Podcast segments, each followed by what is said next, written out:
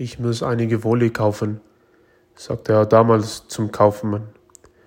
Der Laden des Mannes war voll Kunden, so dass der Händler den Schäfer bat, sich bis zum späten Nachmittag zu gedulden.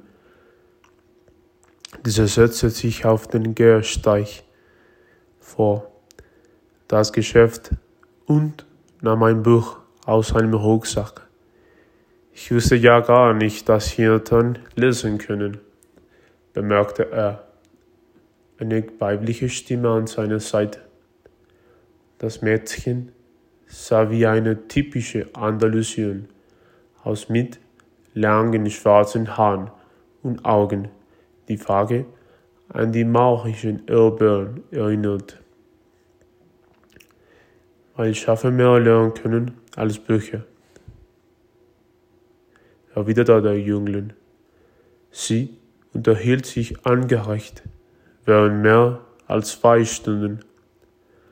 Das Mädchen sagte, dass sie die Tochter des Händlers sei und erzählte vom Leben in ihrem Ort, wo ein Tag dem anderen glich.